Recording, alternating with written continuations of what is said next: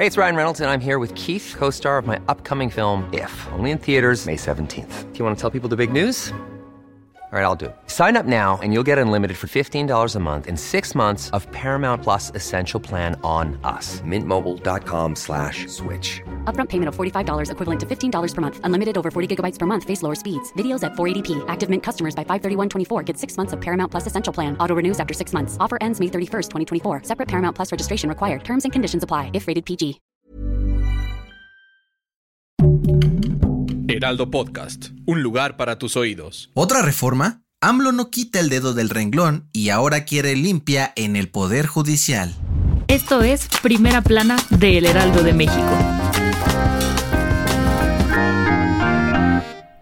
El presidente López Obrador parece no estar nada contento con el Poder Judicial y en la conferencia mañanera de este jueves dijo que uno de sus grandes pendientes es limpiarlo de tanta corrupción. Así es, AMLO aseguró que aunque hay jueces, magistrados, ministros y otros funcionarios con mucha honra, hay otros que nada más no dan el ancho y solo buscan proteger a los demás arriba, ignorando al pueblo. Ante esto aseguró que hace falta una limpia para cambiar a los que están ahora por gente con vocación de hacer justicia, pero sabe que algo así puede costar mucho trabajo conseguirlo. Para el Prezi, una de las opciones más viables por el momento es comenzar desde abajo, es decir, con la educación, por lo que el primer paso debería ser echar un ojo a los procesos y planes de estudios de las universidades del país. A pesar de ello, dijo que empezará a abrir foros de discusión para impulsar una posible reforma al Poder Judicial, aunque ésta no se logre durante su sexenio.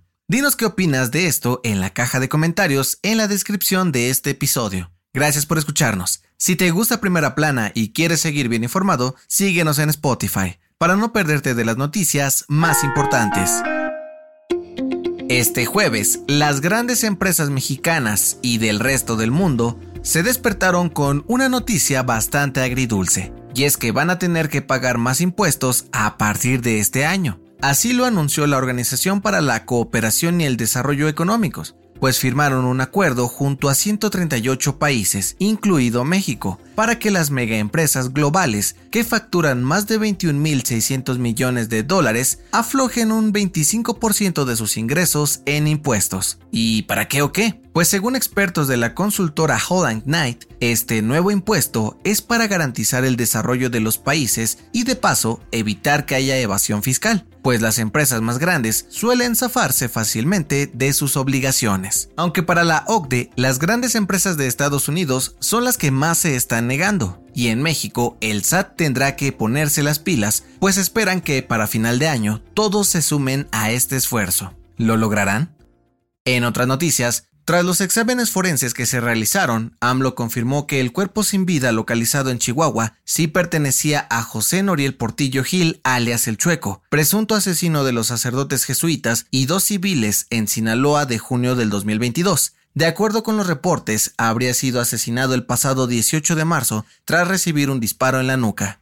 En noticias internacionales, este jueves, el CEO de TikTok, Xu Cheo, se presentó ante el Congreso de Estados Unidos para una audiencia y aseguró que la plataforma no representa ningún riesgo para la seguridad de Estados Unidos, pues no es una herramienta de espionaje del gobierno chino ni de ningún otro país. Y en los deportes, nuevo récord. Cristiano Ronaldo se convirtió en el futbolista con más partidos internacionales al disputar su encuentro número 197 en el Portugal frente a Liechtenstein, donde celebró su nueva marca anotando dos goles.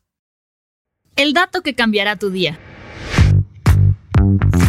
Seguro te ha pasado. Escuches una canción mientras vas manejando o caminas por la calle y unas horas después te das cuenta de que no te la puedes sacar de la cabeza. ¿Sabes por qué pasa esto? De acuerdo con la Asociación Americana de Psicología, este fenómeno es conocido como repetición de imágenes musicales o gusano musical. Se trata de un tic que se produce cuando una melodía es tan repetitiva y fácil de recordar que se queda pegada en nuestro cerebro, haciendo que sea muy difícil superarla. Pero, ¿qué podemos hacer para que deje de sonar estas canciones en nuestra cabeza? Según los expertos, la obsesión puede combatirse de dos maneras, haciendo actividades que desvíen por completo nuestra atención o de plano, escucharla tantas veces que el cerebro se sienta saturado y ya no quiera pensar más en ella. ¿Con qué canción te ha pasado esto últimamente? Yo soy José Mata y nos escuchamos en la próxima.